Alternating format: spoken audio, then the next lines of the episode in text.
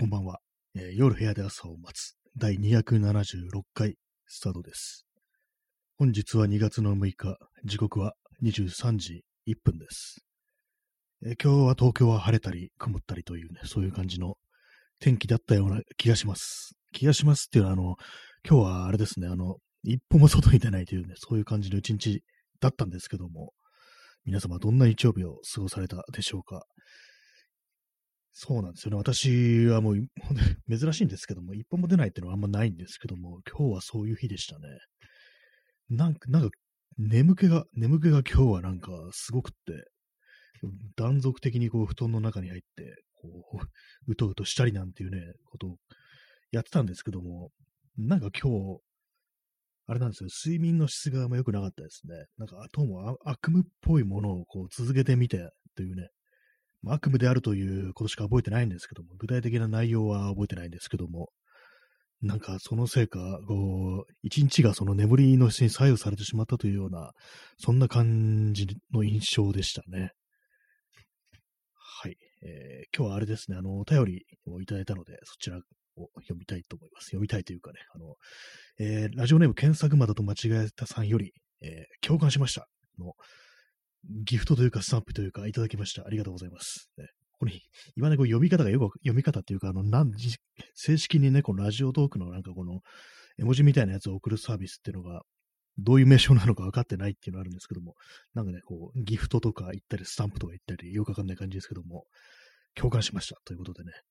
昨日はあれですね、まあ基本、基本なんかあの、ね、あの、下ネタでしたね。下ネタというかね、こう、ね、漏らしそうになった話とかね、そんな話とか、あとまあ本屋に行くとどうしてもも催すよねっていうね、そういう話をしたんですけども、ね、結構何なのかっていうね、ありますね。まあ、私自身はそんなに本屋では感じないっていうのがあるんですけども、なんていうかこう、結構ストレートに人間の体っていうのは、その自分の思ったこととかね、感じたことに反応するっていうのはわかるような気がします。っていうのもあれですね、あの、なんか嫌なことあるとなんとなくお腹痛くなってくるっていうのは私もよくあるんで、本本屋ではね、そういうことはないんですけども、なんかこう気がかりなことがあると、なんか、まずね、そう、お腹が痛くなってくるなんてことはね、たまにありますね。はい。まあ、今日はね、今日はちょっとうんこの話はね、こう、控えるという感じなんですけども、ねまあ、かといってね、別に今日ほんと外出てないから何も起きてない。どういうね、なんか感想としては、眠いっていうね、なんかそういう言葉しかね、こう出てこないんですけども、ね、皆様どんな、どうお過ごしでしたでしょうかっていうね、もうさっきも言ったじゃないかって感じですけども、さっきね、何か言おうとしたんですけど忘れちゃったんですよ。今なんかずっと思い出そうとしてるんですけども、なんかね、ななんかね、ちょっとふっと思いついたことがあって、すみません、ちょっとね、こういうことを言うとあれなんですよね。気になるじゃないかっていうことをね、なんか思われるかもしれないですけども、すみません。別に暗い話とかではないです。なんかちょっとしたなんかあの、あるあるみたいなね、なんかくすっと笑うようなそんな話だったような気がするんですけども、ね。はい。まあ、眠いよなというね、ことなんですけども、なんかどうもね、眠い時にコーヒーとかね、飲むと効かない気がします。なんか、あれなんかコーヒー飲むと余計になんか眠くなってくるような気がするんですよね。私は。まあ全然こう、あれですからね、こう、毎日毎日コーヒーばっかり飲んでることもあって、そう、カフェインってものが体に効かなくなってるって、そういうこともあると思うんですけども、にしても全然効かないなという感じなんで、今日はね、ちょっとこの眠気を振り払うために何がいいだろうと思って、まあ、これ運動じゃないかってことで、とりあえずダンベルを上げてみました。ダンベルを。ね。ま、左右10回ずつっていうね、全然大したことない負荷なんですけども、それやったらね、目覚めるかなと思ったんですけども、実際ちょっと目覚めたんですけども、一瞬でしたね。なんか数分経ったらまたなんか、うん、ね、ドローンとした感じのね、眠気に襲われてしまって、結局なんだ、ダメかっていうね、筋トレしても上半身じゃダメだと思って、こう、あやっぱ足腰だろうってことになって、あの、スクワットもね、したんですけど、あんまりこう効果なかったですね。はい。まあ、それだけなんですけども、なんか本当になんか眠い時ってね、どうしたらいいのかわかんなくなってきました。最近僕眠い時は寝るしかないっていうね、ちょっと非常に単純な結論に行き着いてしまっているようなところがあって、それがなんか非常に歯がゆいところであるんですけども、寝てる時間ってあれなんですよね。まあ、昨日も言いましたけども、寝寝る睡眠あるあるとして、あの、意識がないっていうのがあるんで、やっぱあの、何もできないわけですよ。寝るとき、寝てるときって寝る以外ないっていうか、ね、当たり前ですけども、ちょそういうのもあってね、なんかこう、睡眠時間減らしたいみたいなね。減らしたいっつうとなんかもう健康に良くないですけども、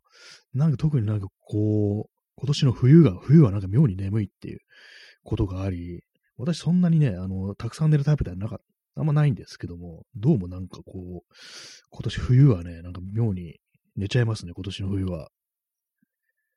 割になんか結構その、睡眠時間というものがあんまこう、あれなんですよね、かっちりとしてるタイプじゃなくて、だいたいいつもなんこのぐらい寝るっていうんじゃなくて、結構周期的にその必要とする睡眠時間が変わるみたいな感じで、あんま寝ないときは本当に4時間とかしかね、寝ないときもね、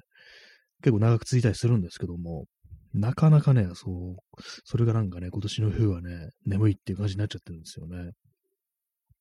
えー、P さん、寒いとエネルギーを奪われる。ああ、それは確かにそうですね。そう、寒い、やっぱ、冬は眠いもんだっていうね、まあそういうことなのかもしれないですね。寒いからもうそう、自分でこう熱を出すために、そっちにエネルギーを使って、で、まあそれでもってね、こう、自分を起こしておく分だけの、ね、エネルギーをなんかそっちに使っちゃうのかななんていうふうにね、思いますね。やっぱ寒さが、やっぱ寒さが大敵なのかなと思うんですけども、確かにそんなにね、暖かい感じのね、部屋にはしてないですからね。エアコンとかこう昼間はね、使わないですね、基本的に。ほんと夜なんかもう寒くて仕方ない時だけなんかエアコン使うっていう感じしてるんで、基本的になんかあの、日が出てる間はもう使わずにっていうね、感じで持ってるんですけども、やっぱりそれもあって、もう眠いってことになってるかもしれないですね。まあ、でも本本末転倒かもしれないですね。なんかこう、寒さによってね、こう眠くなり、で、寝る、ね、眠くなるから、こう、動きも鈍くなって、結果なんか大したことができないなんていうね、結構なんかそんな一日になってしまうっていうのがあるんですけども、まあ、かといってね、夏は夏で活動的かというと、まあ、冬よりはマシなんでしょうけれども、夏はね、夏は夏でね、暑すぎるっていうのがありますからね、まあ、それはそれでまあ問題であるなんてことは感じるんですけども、まあでも、あれなんですよね。全部全部、こう、気候のせいにしていくっていうね。なんかそういうのがちょっと身につ、身に染みついてしまってんのかな、みたいなことはちょっと思うんですけどもね。やっぱりこう、老化かななんていうね、ことを考えたくはないですけどもね、こう、まあ、なんだかんだ言って、まあ、運動からなんてことは、まあ、考えたりしますね、やっぱり。本当なんか運動が続かないですね、本当に。去年、去年とかも全然しなかった感じします。一昨年とかは割になんか一時期、ちょっとジョギングっぽいことをしてる時期があったんですけども、去年はね、もう一切ありませんでしたね。まあ、っていうのもあれなんですよね、あの、割となんかね、あの、そういうのやる気になる時期ってのは夏とかね、秋が多いんですけども、やっぱ今年じゃないや、去年はあの、コロナっていうものの影響が非常に強かったですね。本当になんかこう、今外に出て大丈夫なのかなみたいな感じのことだったり。で、あと結構その、ジョギングコースっていうのもね、そういう時に限って、まあみんな同じこと考えるんでしょうね。なんかあんまこう外出れないから運動しようみたいな感じで、結構ね、ランナーがいたりして、で、なんか不思議なんですけども、ラン、なんかランニングしてる人ってあれなんですよ。あんまマスクしない傾向にあるっていう、まあ苦しいからっていうのはわかるんですけども、結構ね、なんか目立つんですよね、なんか。まあそういうのもあって、なんかあんまりこう、運動するというね、気分にもならなかったのかなってこと思うんですけども、なんか本当に昨日の、昨日じゃないや、去年のなんか秋ぐらいからちょっとね、なんか時間が止まってしまってるような、なんかそんな感じってのは少しありますね。もう本当なんか前に進めてないなみたいなことは結構ね、思うんですけども、本当になんか停滞してるっていう、そういうね、ことを感じますね。まあそんな感じで非常になんか無意に過ごしたというね、そんな感じの日曜日でした。一応ちょっとね、外出ようかなっていうふうに思ったんですけども、何しろ、こう、用事がないんですよね、用事が。特になんかあの、まあ用事もないこともないですね。あの、昨日あのコーヒーの、コーヒーのフィルターを買うなんて言ってたんで、ね、それを買いに行けばよかったんですけども、あの今思い出しました。コーヒーのフィルターと、なんかあとちょっと、ね、大きめのあったかそうなスリッパがあれば買おうかなみたいな、そういうことを考えてたんですけども、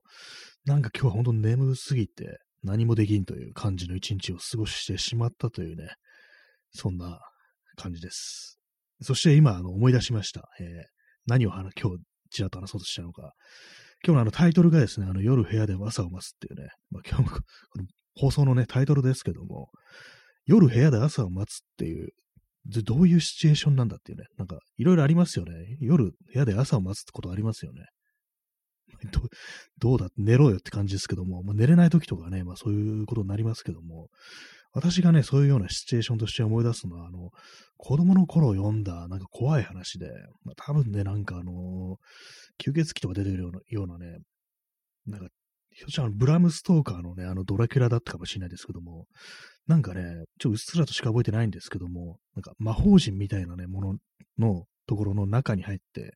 まあ、当然ね、周りをなんか悪しきものにこう囲まれてるわけですよ。で、それでなんかこう、朝までその魔法陣の中で耐えし、ね、結界の中で耐え忍ぶっていう、なんかね、そういうようなね、なんかお話をね、読んだことがあって、まあでも、わかんないですねド。ドラキュラではないかもしんないな。あれはなんか、まあ、魔法陣とかそういうものは出てこなかったような気がするんで、まあなんかそういうのを見たんですよ。で、なんかその夜部屋で朝を待つっていうと、ね、普通に夜更かしをするとかそういうものだけでなく、そういうなんかね、恐ろしいものからなんか身を守るというかね、朝が来るまでひたすら耐え忍ぶっていうね、そういうね、こうシチュエーションをね、ちょっと思い出すななんていうようなことを話したかったというね、それだけの話でしたね。全然答えしたことない話ですね。結構なんか怖い話だとね、そう、寝てる時にそう幽霊とかをね、見て、こう、で、布団の中でね、ほんと、布団かぶってね、ガタガタ震えながらね、朝が来るのを待つっていうね、そういうね、シチュエーションありますけども、結構ね、不思議ですよね。あの、布団のね、布団なんて、まあ、布ですからね、布をかぶったからといってそういうものからね、逃れられると思うのはね、なんか、あれなんですけども、ちょっとそれはないだろうって感じするんですけども、でもなんかそういうね、なんか怖いもの、なんかね、こう、この世のものではないものっていうものにね、こう、対峙した時に、なんかこう、布団というものがなんか守ってくれるんじゃないかみたいなね、そんな風に人間を持ってしまうっていうのはなんか、なかなか面白いなっていうのがあるんですけども、っていうのもあれですね、あの、そういうなんかものとは、あの、直視しなければ存在しないことにできるんじゃないかみたいな、そんなね、考え方があると思うんですよね。やっぱりこう、そのね、実体のないもんですからね、こう、目を背けるというかね、こう、自分の視界から、こう、消し去ってしまえば、それはないっていうね、ことになるのかもしれないなんていうね、そういう思いがその布団をかぶるというね、ことをさせるのかなと思うんですけどもね。まあ、布団から、布団をね、またちょっとめくってね、見てみたらまだいるっていうね、なんかそんな感じの怖い話がよくありますからね。はい。何が言いたいかというとね、そんな話だったようですとやら。はいま。子供の頃読んだ怖い話を思い出しましたというね、そんな感じなんですけどもね。まあ確かにこう、今のこの状況というものは、外に出ると怖いものがあるという、まあそんな感じのね、こう、そう、そうであると、確かにまあ言えるようなね、ところはあるんですけどもね。えー、P さん、返事をしてはいけない系の話も、ああ、ありますね。なんか呼んで答えたらなんか本当に飲み込まれるっていうのありますからね。いろんな形のそういう話ありますよね。まあ、前もね、話したね、あれあるんですけども、どっかのね、あの、地方で、あの、ヤロカミズっていうね、そういう現象というか、なんていうか、妖怪というかね、怪現象があって、それはあの、なんかあの、山の中とかね、川の、山の中とかで、あの、どっかからね、やろうかやろうかっていうね、声が聞こえてくるんですよ。あんまりしつこくね、こう、言ってくるもんだから、そんなにね、やろうかやろうか言ってくるならよこしてみやがれなんていう風に言うと、鉄砲水がなんかダーッとなんか来るっていうね、そういう昔話みたいのがあって、なんかね、その名前をね、返事をしてしまうと飲み込まれるっていうのは、それを思い出しますね。他には何かあったかな？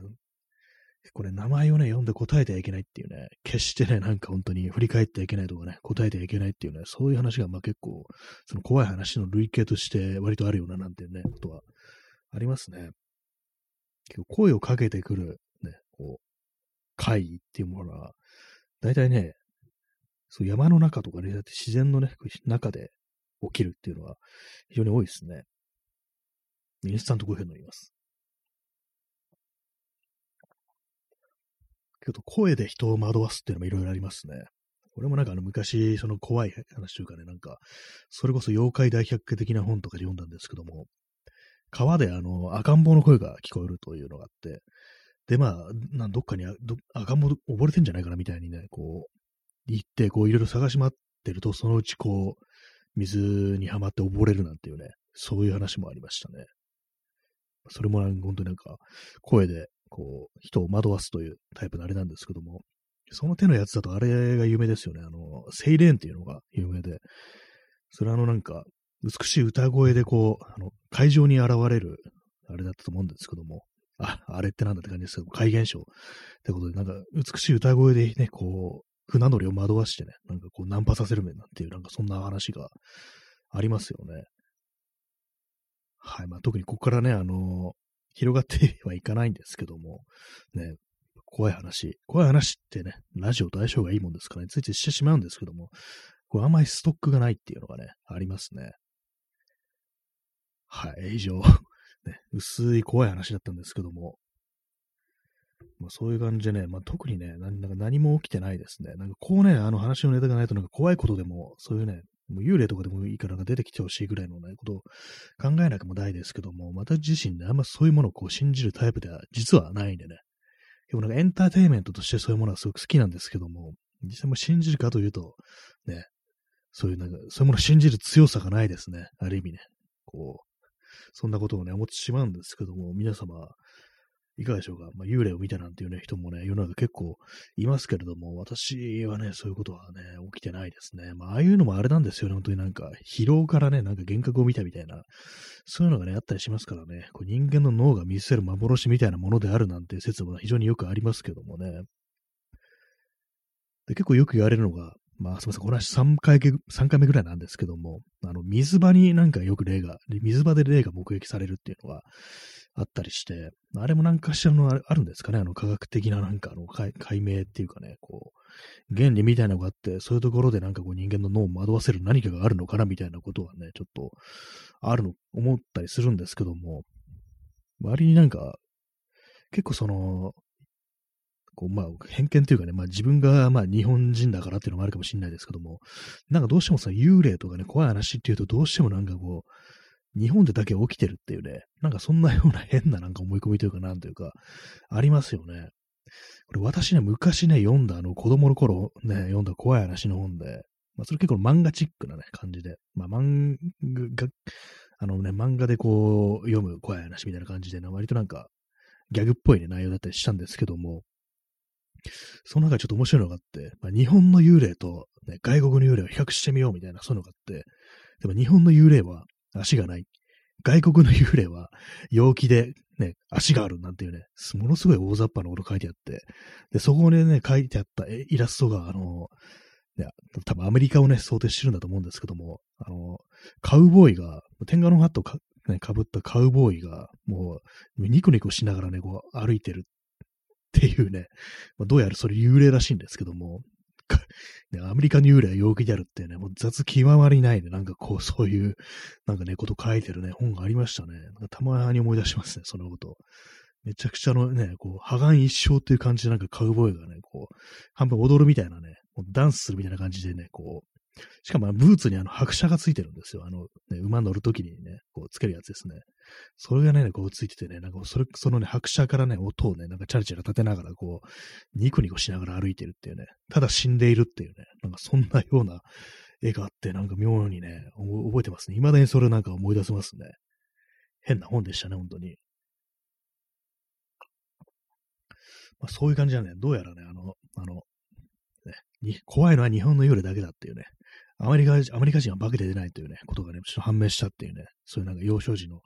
思い出があるんですけども、実際なんかあのあんまりね、海外の怖い話ってね、聞かないような気がするんですけども、結構ね、ホラーとか見ても、割に結構質が違うなっていうのはね、まあ感じたりしますね。私、あの、海外ホラーってあんま怖いと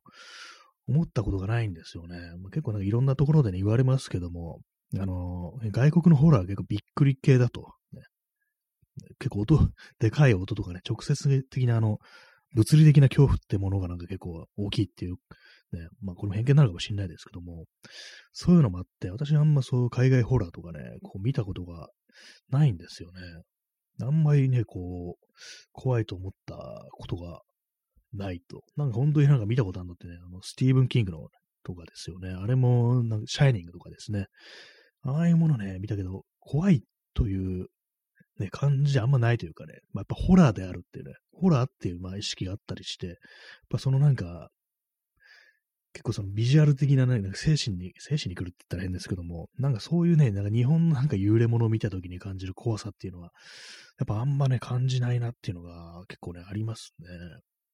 そうです。結局最終的には物理的な恐怖になるっていうね、まあそういうのがね、まあ結構あるなというね、ことは感じてしまうんですけどもね。まあつってもね、まあホラー映画そんな見ないですけども、まあ日本のホラー映画、ホラー、映画だとね、あんまホラー見ないんですよ。怖い話ってものは好きだけれど、なんかこう、ね、ちゃんとしたもう作られた、脚本とかしっかりあってね、作られたなんかこう、怖い話、怖い映画、ホラー映画とかね、あんま見なくって、まあ日本のね、そういう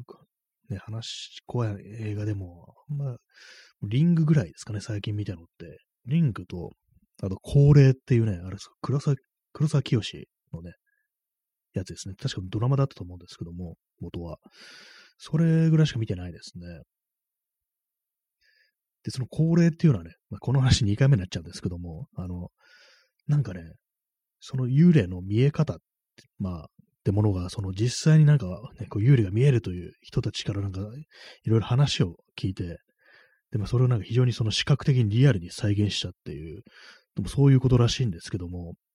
ちょっとね、その黒崎清の恒例はね、それを踏まえながら見てみるとね、かなり不気味だったなっていうね、こと思いますね。割とね、なんかこう、なんかあんまね、こうぼんやりしてないというかね、はっきり見えるけど何かがおかしいみたいな、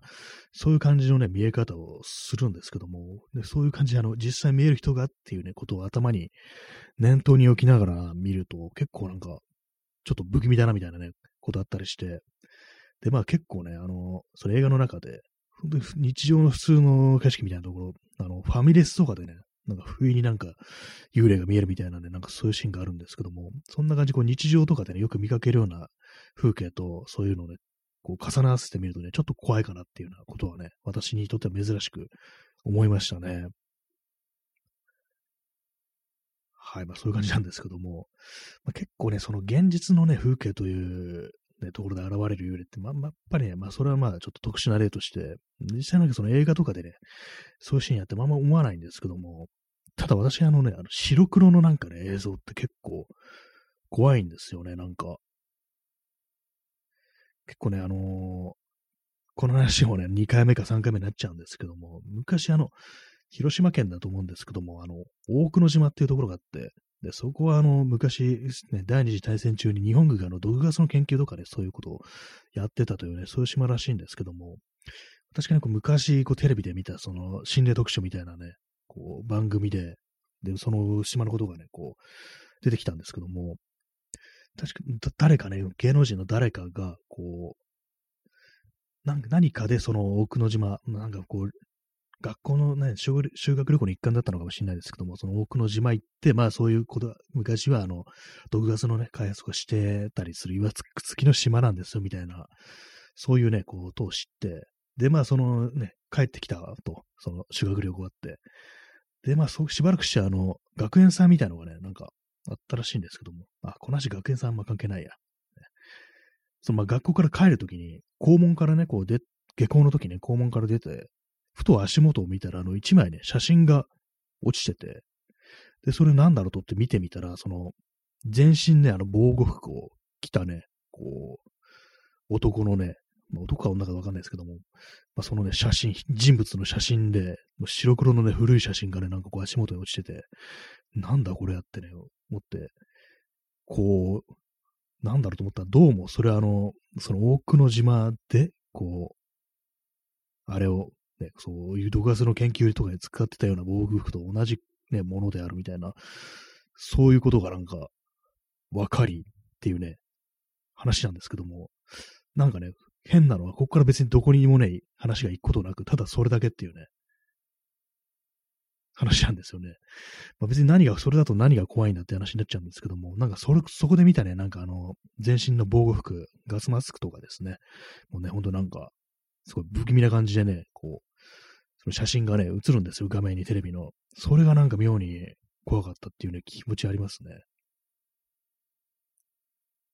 はめ、そういう感じで、どこにも行き着かないね、この話なんですけども、なんかそれがの白黒のなんか防空の写真が非常に怖かったなんていうね、そういう思い出があるんですよね。えー、P さん、日本の会談は戦争の記憶と結びつくことがありますね。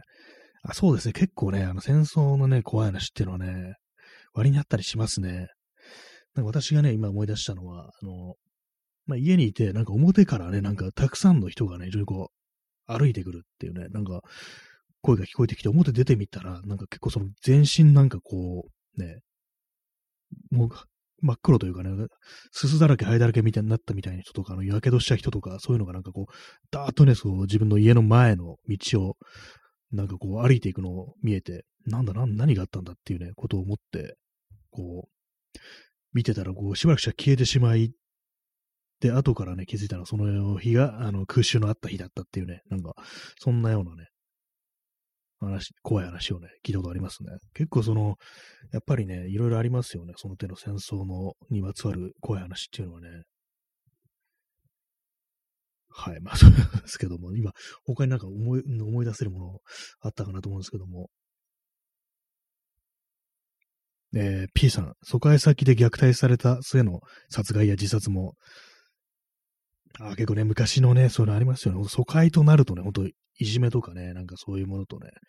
ほんと非常に嫌なね、思い出とかね、そういうものとね、非常になんか一緒になってね、語られたりしますよね。結構その戦争中の恨みってものはやっぱね、こう、激しかったりして、特に虐待、あの、軍隊であの上官にね、こう、いろいろなひどいことされたっていう話があったりして、これ私昔ね、多分ね、あの、世にも奇妙な物語だと思うんですけども、見たので、確かね、老人ホームに、にこうね、こう、いる老人が、こう、なんかね、こう、ホームのね、職員とかがね、いろいろ世話してもらうわけですけども、まあ、その中でね、なんかね、結構ね、たびたびなんかね、こう、嫌がらせをされると、なんかこう、シーツにね、こう、針とかをね、仕込まれたりとかね、なんかそういうことをね、されるとか、ね、ことがあって、なんでね、こんな風に虐待されねばならんのだ、みたいなね、ことをね、ずっと思って、こう、で、ある日、その、自分にそう嫌がらせをね、こう、してくる、こう、職員をなんか問い詰めたら、まあこれ結構ね、まだ昔っていう設定なんでしょうね。どうも戦争中の部下だ、軍隊の時の部下だったっていうね。で、それ散々こう自分がこう、ね、いたぶった、ね、いじめ抜いたね、そう、かつての部下だったなんていうね、自分は覚えてないけどっていうね。確かね、なんかそう、もう殴りまくってあの、片耳の聴力を失うまで追い込んだみたいな、なんかそんな感じのね、こう、いきさつがあって、それで、復讐されてるたっていうね、でもそういうね、こう、オチがありましたね。で、そこで、その、そこと告白されて、まあ、で、その、ね、その主人公のね、そじ、じいさんはこう、その職員をね、こう殴り殺すんですよ、石で。で、まあ、なん、まあ、普通だったらそのね、しょっぴかれるとこなんですけど、なんか知んないけど、うやむやになって、それでなんかまたこう、ね、かつてのように、前のようにこう、ね、嫌がらせとかされなくて済むかなと思って、ね、次に来たね、こう、新しい職員が、またしても昔、自分がね、こう、いたぶったね、かつてのね、部下だったみたいな、なんかそういう怖い終わり方をするというかね、なんか因果応報というか、そういうね、エピソードがありましたね、確か。ふと思い出しましたね。そう、戦争にまつわる怖い話というか、もう結構、まあ、ずっと経ってから何かこう、因果が、巡ってくるなんていうね、そんな話ですけどもね。戦争にまつわる怖い話っていうのは結構、一ジャンルとしてかなりね、あるでしょうね。もう多分いろんなところでこう、そういうのまとめられてるんだと思うんですけども。はい。まあそんな感じで、あの、中途半端に怖い話をお送りしておりますけどもね、本当私の、ね、本当になんか思い出のね、話なんでね、なんかあんまこう、内容とかそんな覚えてなくてあれなんですけどもね。まあでも戦争イコール怖いみたいなのありますからね、本当に。基本的になんか結構その子供の頃ね、あの学校とかでね、教えられる戦争っの話って、割になんかね、ほんとまあ、痛ましい話とかそういうのもあるんですけども、結構あの、ホラー的ななんか消費の仕方っていうのも、割にね、子供の間でありますからね、なんか、やっぱり、子供ですからねっていうのありますけどもね、なんか、はい、まあ、そのような感じでね、こう、なんか怖い話、怖い話でね、こう、ずっと長いこと話すってのもやってみたいんですけどもね、あんまりこう、ストックがないなっていうのがあったりするんで、まあ、毎回毎回ね、ストックがない、ストックがないって言ってますけどもね、こう、面白い話もないし、怖い話もそんなないな、みたいな話してるんですけども、まあね、こう、自分で創作するかねみ、みたいなね、なんかそんな気にもね、ちょっとなっちゃったりしますね。はい、まあそんな感じで、えー、お送りしてまいりました第276回かな276回ですね。まあ、いかがでしたでしょうか？あんまこう、今日ね、ほんと外出てないから、こう、ね、ネタがないというね、まあそんな感じでございますね。まあ、眠さ、眠さをなんとかしない、したいというね、そんなことを思いました、本当に。ちょっとあの、明日からなんかを、ちゃんと運動しようかなというふうに、ちょっと思ってますね。はい、そんな感じで、えー、ご清聴ありがとうございました。さようなら。